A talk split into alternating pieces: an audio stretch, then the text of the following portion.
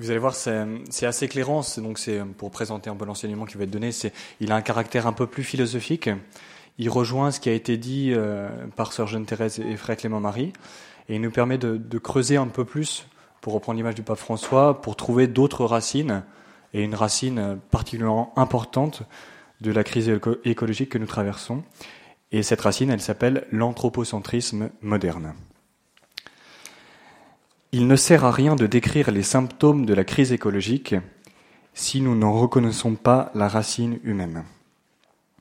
C'est conforté par ce conseil du Saint-Père que nous allons maintenant mettre en lumière cette autre racine humaine de la crise écologique que l'encyclique désigne par l'expression un peu énigmatique d'anthropocentrisme. La définition que donne le petit Robert du mot anthropocentrisme euh, n'est pas très éclairante. Donc elle se résume à trois mots, je les cite. Donc, euh, à la page, à la page 103. Donc le petit Robert nous dit d'anthropocentrisme, de point, philosophie, virgule, vue anthropocentrique, point. Alors c'était encourageant là aussi. Donc le même dictionnaire devient un peu plus instructif à propos de l'adjectif anthropocentrique. Et anthropocentrique, nous dit le petit Robert, celui qui fait de l'homme le centre du monde et du bien de l'humanité la cause finale de toute chose. Donc qui fait de l'homme le centre du monde et du bien de l'humanité la cause finale de toute chose. Armé de cette première définition de l'anthropocentrisme, nous allons ici nous atteler avec le Saint-Père à en discerner les principales caractéristiques. Ce sera l'objet de notre première partie. Puis nous essaierons d'en manifester les conséquences écologiques, ce qui occupera la deuxième partie de cette intervention. Alors pour saisir un peu plus ce qu'est l'anthropocentrisme, je m'arrêterai ici sur deux expressions employées dans l'encyclique. La première est celle d'anthropocentrisme moderne, la seconde lui est proche, c'est celle d'anthropocentrisme dévié. Alors d'abord, arrêtons-nous sur l'expression anthropocentrisme moderne. Dans la modernité, note le Saint-Père au numéro 116 de Laudato Si, il y a eu une grande démesure anthropocentrique qui continue aujourd'hui à nuire à toute référence commune et à toute tentative pour renforcer les liens sociaux. Cet anthropocentrisme, affirme le pape en citant le théologien Romano Guardini, a conduit à ce que l'homme moderne n'a plus le sentiment que la nature soit une norme valable. Il la voit sans supposition préalable, objectivement, sous la forme d'un espace et d'une matière pour une œuvre où l'on jette tout, peu importe ce qu'il en résultera. Sans nul doute, le Saint-Père fait ici référence au changement de mentalité qui a eu lieu à l'époque moderne. Dans la conception antique et médiévale, la nature était un ordre que l'homme recevait et qui reflétait le divin. Pour un philosophe grec comme Aristote, chaque chose possède un être spécifique, une essence, qui le dispose à une fin. La nature, pour Aristote, doit être envisagée comme un vaste ensemble de réalités dont l'homme n'est pas le créateur, mais qu'il doit contempler et dans lequel il doit s'insérer. Autrement dit, chaque chose, y compris l'homme, possède une identité et une bonté intrinsèque et objective. Ce n'est pas l'homme qui détermine ce que sont les choses, et ce vers quoi elles tendent. C'est un donné qui s'impose et qu'il faut respecter. À la croisée de multiples facteurs culturels, la modernité va peu à peu s'affranchir de la vision antique et médiévale de la nature. Pour René Descartes, l'un des pères de la modernité, la nature n'est plus l'ordre transcendant que décrivait Aristote. Il ne s'agit plus de découvrir la soi-disant identité intrinsèque des choses, ni leur finalité objective. Pour Descartes, les réalités corporelles ne sont qu'étendues.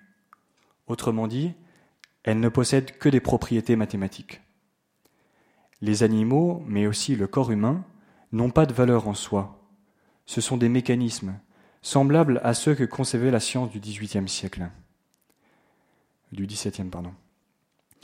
Du fait de cette perspective réductrice adoptée par la modernité, c'est à l'homme que revient la charge de donner à la nature sa finalité, sans considération d'une quelconque loi naturelle ou d'un ordre divin inscrit dans les choses. Le principe qui gouverne les recherches de Descartes est à, ce titre très évocateur. Il nous faut, affirme-t-il, devenir maître et possesseur de la nature. Devenir maître et possesseur de la nature. Dans la bouche de Descartes, c'est un, symbole en fait, un mot d'ordre. Après ce petit détour par l'histoire, nous sommes maintenant en mesure de comprendre ce que le pape écrit à propos de l'anthropocentrisme moderne. Pour l'homme moderne, nous dit le Saint-Père, la valeur que possède le monde en lui-même s'est affaiblie. Celui-ci est habité par un rêve prométhéen de domination sur le monde. L'être humain se déclare autonome par rapport à la réalité. Dans un texte lumineux de la Commission théologique internationale publié en 2009, nous trouvons résumé en peu de mots le bouleversement dénoncé par le pape François. je cite ce texte. À l'époque moderne, la nature n'est plus considérée comme une épiphanie du logos, une manifestation de la raison créatrice mais comme l'autre de l'esprit. Elle est réduite au domaine de la corporéité et de la stricte nécessité, et d'une corporéité sans profondeur, puisque le monde des corps est identifié à l'étendue, régi certes par des lois mathématiques intelligibles, mais dénué de toute finalité immanente. La physique cartésienne, puis la physique newtonienne, ont répandu cette image d'une matière inerte. Seul l'homme peut injecter un sens et un projet dans cette masse amorphe et insignifiante qu'il manipule à ses propres fins par la technique. La nature cesse d'être maîtresse de vie et de sagesse pour devenir le lieu où s'affirme la puissance prométhéenne de l'homme. Cette vision semble mettre en valeur la liberté humaine, mais en fait, en opposant liberté et nature, elle prive la liberté humaine de toute norme objective pour sa conduite.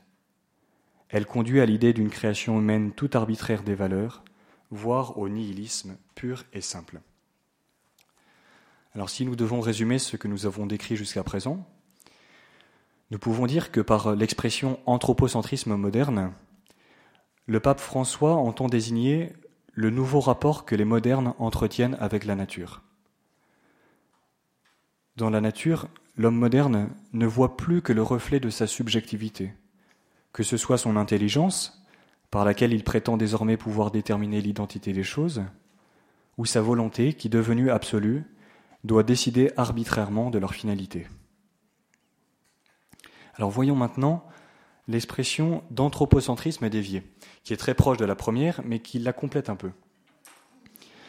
Pour décrire la crise culturelle advenue à l'époque moderne, le pape François utilise au numéro 118 une autre expression, celle d'anthropomorphisme dévié. Non, je me suis trompé là. Anthropocentrisme dévié. Celle-ci entend répondre à une accusation portée contre le christianisme. Pour cette raison, c'est assez intéressant. Plusieurs ont en effet soutenu l'idée que l'anthropocentrisme moderne est une conséquence directe de l'enseignement de la Genèse, dans laquelle Dieu demande à Adam de dominer les animaux et de soumettre la terre. L'anthropocentrisme biblique, à savoir l'idée biblique selon laquelle l'homme est le sommet de la création visible, s'identifierait alors avec l'anthropocentrisme moderne tel que nous venons de le, définir. Le pape François, à la suite de beaucoup, refuse au numéro 116 de son encyclique l'identification entre les anthropocentrismes bibliques et modernes. Pour le Saint-Père, l'anthropocentrisme moderne constitue une présentation inadéquate de l'anthropologie chrétienne, il est, ajoute-t-il, une conception erronée de la relation entre l'être humain et le monde. Autrement dit, pas d'amalgame, affirme le pape. Si l'homme est le sommet de la création, il n'en est pas moins une créature qui, en tant que telle, doit être soumise à son Créateur. L'anthropocentrisme moderne s'inspire de l'anthropocentrisme biblique. Cependant, il s'en distingue car il soutient que l'homme est un maître qui ne peut admettre aucune instance supérieure à lui. Avec les mots de l'écrivain anglais Chesterton, on pourrait résumer la situation en disant que l'anthropocentrisme moderne est une idée chrétienne qui est devenue folle.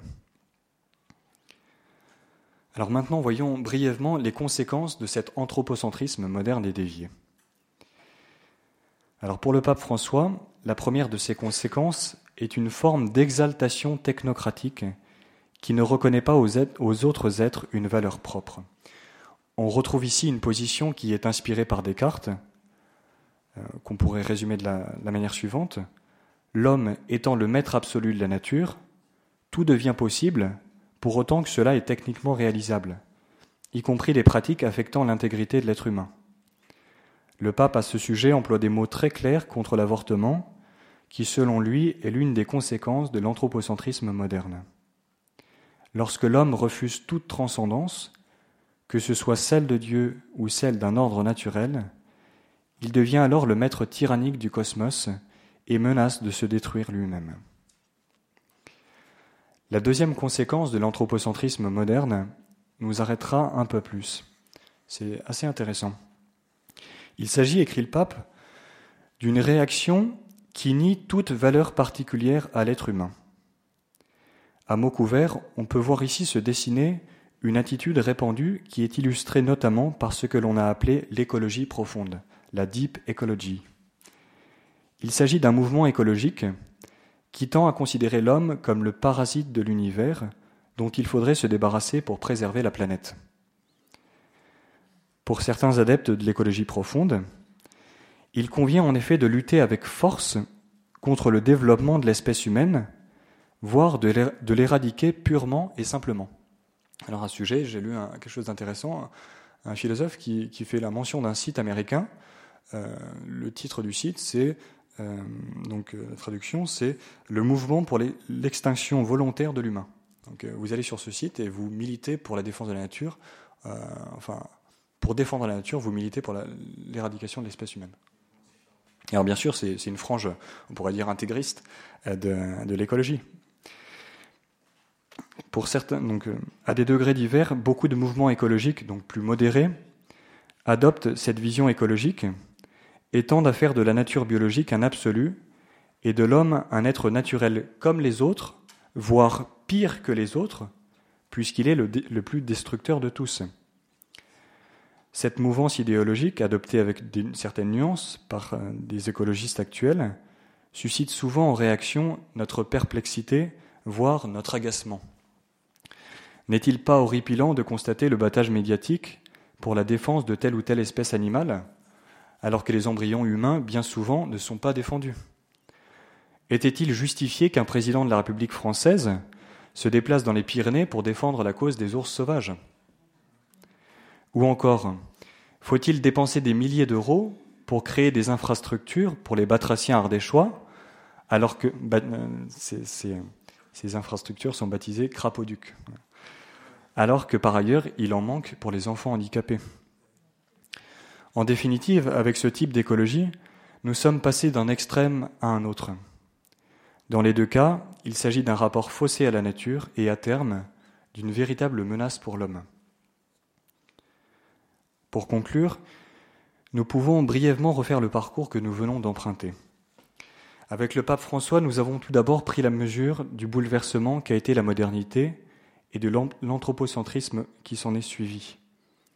Devenu une sorte d'absolu qui veut prendre la place du Créateur, l'homme moderne voit dans l'asservissement de la nature le symbole de sa dignité. Je serai homme seulement dans la mesure où j'aurai réduit la nature à n'être qu'un instrument. Terribles sont pourtant les conséquences écologiques de cette perversion de la pensée biblique. La première d'entre elles est la crise écologique que nous traversons, qui, à terme, menace de détruire l'humanité. La seconde n'est pas plus rassurante, puisqu'elle est une absolutisation de la nature biologique, s'incarnant dans un fondamentalisme écologique qui, en fin de compte, est un anti-humanisme. Comment éviter ces deux écueils?